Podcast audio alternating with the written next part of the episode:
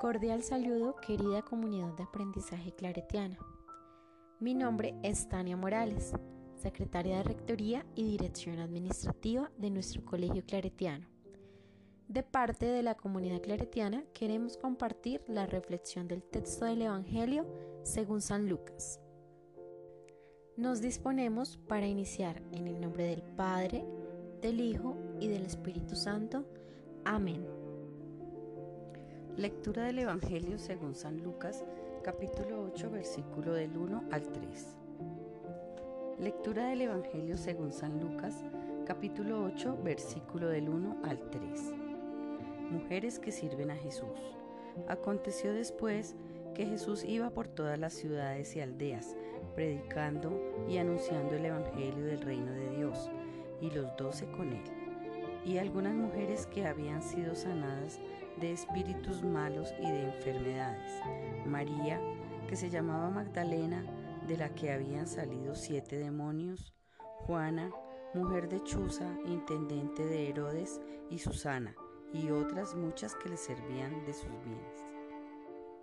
Palabra de Dios. Gloria a ti, Señor.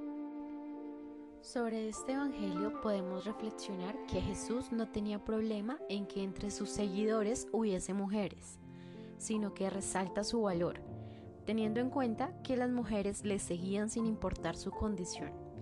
Podemos ver que en este tiempo las mujeres eran valoradas no por las autoridades o por quienes mandaban en esta época, sino por Jesús. Por ejemplo, la Virgen María, inclusive ella le dio una dimensión totalmente diferente a la mujer, en el momento en que acepta llevar en su vientre la salvación del mundo convirtiéndose así en la primera misionera, pues lleva dentro de su ser al Dios mismo. Cuando llega y se presenta ante su prima Santa Isabel, dice el relato que el niño que Santa Isabel llevaba en su vientre se movió porque sintió la presencia de Dios. Entonces, podemos observar el cambio de las mujeres y el valor que tienen en este tiempo, a pesar de ser excluidas de la sociedad.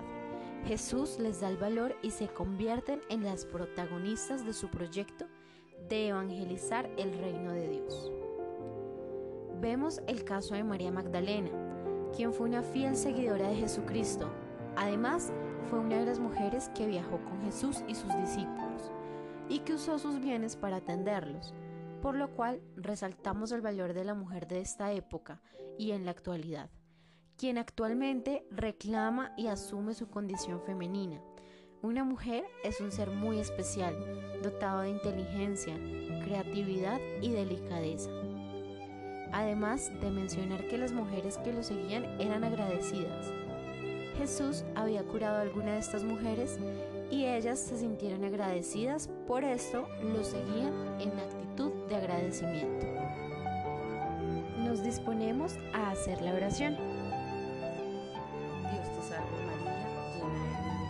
el Señor es contigo. Bendita tú eres entre todas las mujeres, y bendito es el fruto de tu vientre Jesús.